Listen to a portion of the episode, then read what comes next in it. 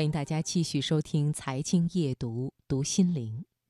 今晚送给你安特的文章：如果一棵树的倒下无人听见，心灵不再孤单，因为你我分享。读心灵。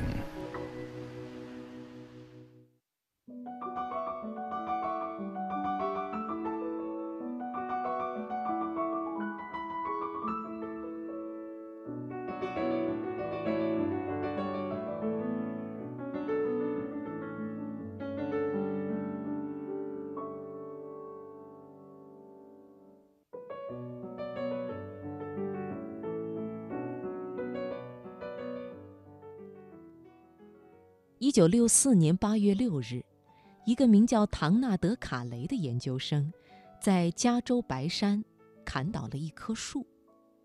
没有任何人觉得这是什么大事儿。卡雷是北卡教堂山大学的学生，拿了一小笔经费，横跨大半个美国，来到这里寻找古树，研究冰期气候。他所使用的方法叫做树轮学。就是在树干上钻孔，抽出一小段树心，测量它的年轮宽度。不同年份的气象条件会影响树的生长，从而影响年轮。如果能找到一棵一千年的古树，就能获得过去一千年的气象记录。有一棵编号为 WPN 一一四的刺果松，看起来很合适，然而。他的钻孔尝试遇到了很多挫折。他手里最长的钻头有七十一厘米，仍然无法获得连续的树心，而且在四次尝试之后，两根全部折断。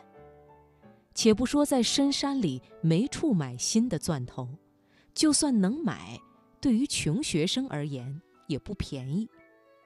因此，他决定把这棵树砍倒。当地的巡林员收到了他的砍伐请求。巡林员没觉得这是多大的事儿，他认识卡雷，知道树轮学是热门领域，完整横截面有充分的科学价值，比单纯的树心更有说服力。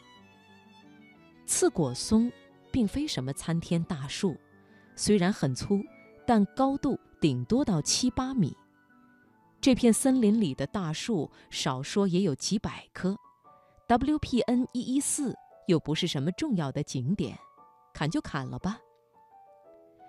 所以，在那个无人注意的夏日，卡雷和林业部门派来的伐木工一起砍倒了这棵无甚出奇的树。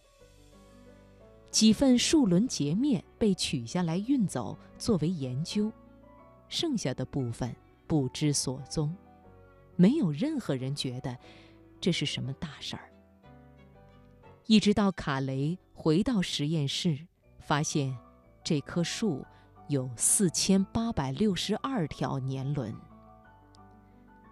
刺果松正常情况下每年产生一圈年轮，但是在环境过于恶劣的时候会无法生成，所以。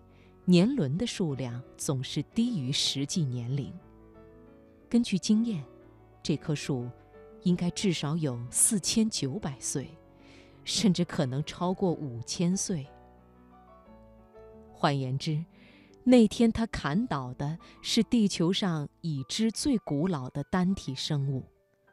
在它发芽的时候，人类刚刚发明了地球上最初的文字。卡雷的论文在一九六五年发表，但几年之后才被人们注意到。愤怒的公众指责林业部门颁发砍伐许可太过随便，可又有什么用呢？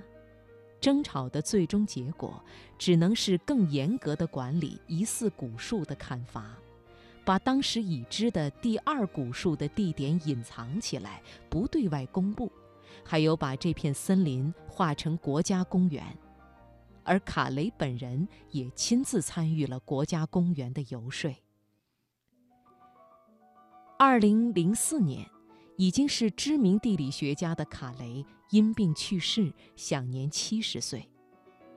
八年之后，人们在白山找到了另一棵刺果松，年龄约为五千零六十二岁。终于，他不必以杀死了最老生命的人之名而载入史册了。但是，毕竟，一九六四年的那个夏天，有一个人在加州白山砍倒了一棵树。